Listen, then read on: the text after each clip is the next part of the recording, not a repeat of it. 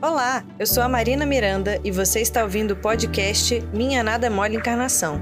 Para saber mais, acesse o canal da FEB TV no YouTube, Instagram e Facebook.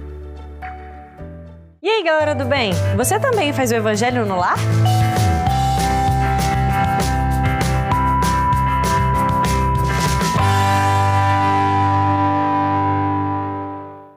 Evangelho no Lar é um momento em que a família se reúne para estudar o Evangelho segundo o Espiritismo, trazendo Jesus para perto da gente e juntos conversar e se aproximar um dos outros. Tem algumas casas em que o pessoal lê uma mensagem inicial, depois o Evangelho e depois conversa. Outras em que cada um lê uma mensagem e alguém lê o Evangelho. Tem umas que vão lendo o Evangelho em sequência, outras que abrem de acordo com a semana ou até que abrem sem escolher nada, ao acaso. Então, cada uma tem o seu jeitinho de estudar e refletir sobre os temas que aparecem. E é importante escolher o mesmo dia e o mesmo horário, porque é uma reunião em que a família espiritual e os amigos que estão em outro plano também vão estar presentes. Com eles, o compromisso é sério, não pode atrasar, não. Tem gente que faz até sem nenhum parente por perto, porque sabe que a espiritualidade amiga está ali e ele não está sozinho. Nesse momento, os amigos espirituais estudam junto com a gente e nos intuem a interpretar a mensagem lida, com muita resiliência e percepção para as nossas atitudes. E tem hora que é batata. Você abre a mensagem e só com o título você já sabe.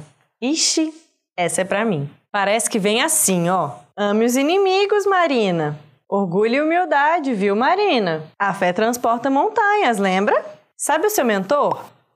Uma boa hora que ele tem para te chamar a atenção é essa. É por isso que as mensagens, mesmo que não sejam escolhidas por nós, não são por acaso, porque carregam aquilo que precisamos ouvir. E o Evangelho é o livro escolhido porque ele contempla vários assuntos e traz Jesus para dentro da nossa casa.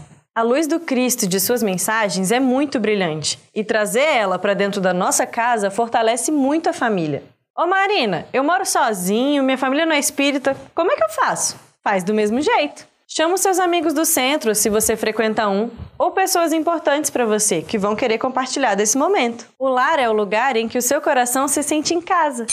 Por exemplo, eu faço dois evangelhos por semana. Eita, Marina, sua situação assim tá tão ruim que você precisa de dois evangelhos? Não, gente, não tá tão ruim assim não. É que eu faço o evangelho da minha família lá em casa ou na casa da minha avó. E também tem o Evangelho do Canto do Jovem, que é uma equipe de trabalho aqui da FEB. Porque somos uma família. Ah. A cada semana vamos para casa de alguém estudar e refletir sobre os temas que Jesus traz pra gente. E acaba que oramos por todos do grupo. São umas 18 pessoas.